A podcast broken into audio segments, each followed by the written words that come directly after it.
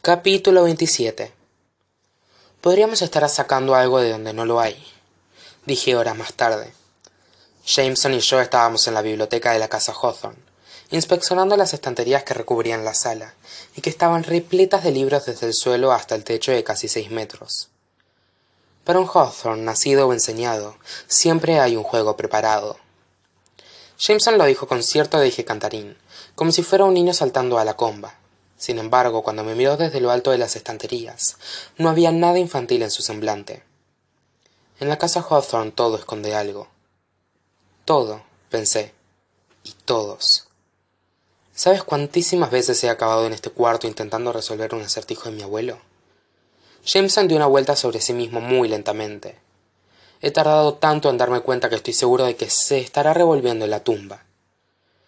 Qué crees que estamos buscando le pregunté y tú qué crees que estamos buscando heredera jameson tenía una manera de hablar que conseguía que todo pareciera un desafío o una invitación. O ambas cosas. Concéntrate me dije. Estaba ahí porque quería respuestas casi tanto como las quería el chico que tenía a mi lado. Si la pista es un libro por cubierta dije repitiendo mentalmente el acertijo. Entonces supongo que buscamos o bien un libro o bien una cubierta. O tal vez ambas cosas mal combinadas un libro que no coincide con la cubierta dijo jameson con una expresión que no daba pista alguna de lo que pensaba acerca de mi sugerencia podría equivocarme. Jameson esbozó un gesto con los labios a medio camino entre una sonrisa y una risita. Todo el mundo se equivoca un poco a veces heredera. Una invitación y un desafío me repetí. No tenía intención alguna de equivocarme un poco no con él. Cuanto antes lo recordara mi cuerpo mejor me aparté de jameson físicamente para girar completamente sobre mí misma y asimilar poco a poco las dimensiones de la estancia. El mero hecho de levantar la mirada hacia las estanterías más altas me hizo sentir como si estuviera en el gran cañón del colorado. Nos encontrábamos completamente rodeados de libros metros y metros cuadrados abarrotados de libros. Tiene que haber miles de libros aquí. Dada la enormidad de la biblioteca y lo alto que llegaban las estanterías. Si de verdad buscábamos un libro que no coincidiera con la sobrecubierta. Podría llevarnos horas dije. Jameson sonrió pero esta vez fue una sonrisa de oreja a oreja. No digas tonterías heredera. Podría llevarnos días. Trabajamos en silencio. Ninguno de los dos paró para cenar sentí una descarga de adrenalina cada vez que me daba cuenta de que tenía una primera edición en las manos. De vez en cuando abría un libro y veía que estaba firmado. Stephen king j k. Rowling toni morrison. Al rato acabé por parar de sorprenderme con cada ejemplar. Perdí la noción del tiempo. Perdí la noción de todo excepto del ritmo de sacar libros de las estanterías. Quitar la sobrecubierta del libro. Volver a colocarlo y volver a guardar el libro.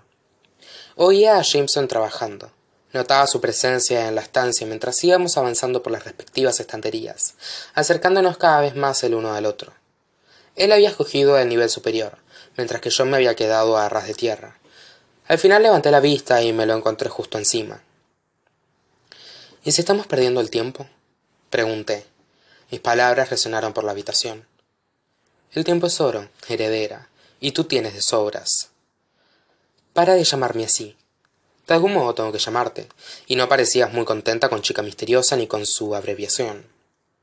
Estuve aún triste de decirle que no le llamaba de ningún modo.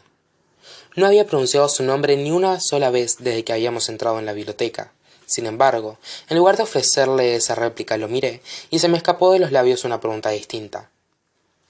Qué has querido decir esta mañana en el coche cuando me has dicho que lo último que necesitaba era que alguien nos viera juntos lo escuché sacando ejemplares de las estanterías quitando sobre cubierta de los libros y luego volviendo a colocar ambas cosas una y otra vez antes de recibir una respuesta. Has pasado un día entero en la gran institución que es Hates Country Day replicó. Qué crees que he querido decir jameson siempre tenía que ser el que hacía las preguntas. Siempre tenía que darle la vuelta a todo. No me irás a decir susurró desde lo alto que no te ha llegado ningún cuchicheo me quedé helada al recordar lo que había escuchado he conocido a una chica me obligué a seguir avanzando por la estantería libro fuera sobre cubierta fuera sobre cubierta en su sitio libro en la estantería Tea. Jameson se rió por lo bajo. Tea no es una chica. Es un torbellino envuelto en un huracán envuelto en acero. Y todas las chicas del instituto hacen lo que ella dice, lo cual significa que soy persona non grata desde hace un año. Hice una pausa. ¿Qué te ha dicho Tea? El intento de Jameson de sonar despreocupado quizá me habría engañado si le hubiera visto la cara. Pero sin su expresión para ocultarlo, detecté una nota delatora en su tono. Le importa, comprendí.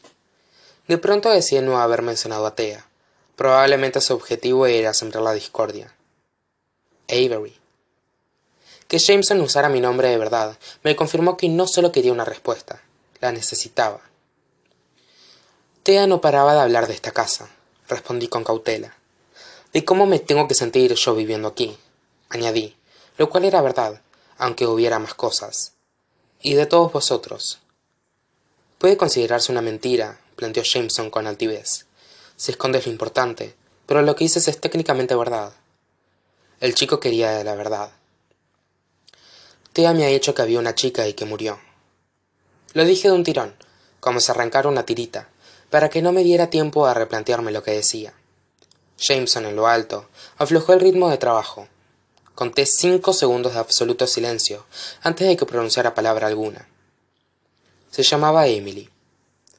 No me cupo duda aunque no supe decir por qué, que Jameson no me lo habría contado si yo le hubiera podido ver la cara. Se llamaba Emily, repitió, y no era una chica cualquiera. Se me hizo un nudo en la garganta. Tragué saliva y continué revisando los libros porque no quería que Jameson supiera lo mucho que me había revelado su tono de voz. Emily era importante para él, y todavía lo es. Lo siento, dije. Sentía haber hablado de ello y sentía que la chica hubiera fallecido. Quizá tendríamos que dejarlo por hoy. Era tarde y no estaba segura de ser capaz de contenerme para no decir algo que pudiera lamentar.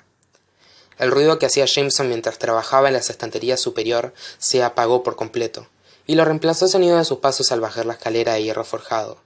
Se colocó entre la puerta y yo. Mañana a la misma hora.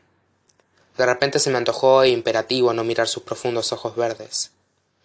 Vamos por buen camino afirmé al tiempo que me obligaba a avanzar hacia la puerta. Aunque no encontremos la manera de acelerar el proceso, creo que para cuando acabe la semana habremos revisado todas las estanterías.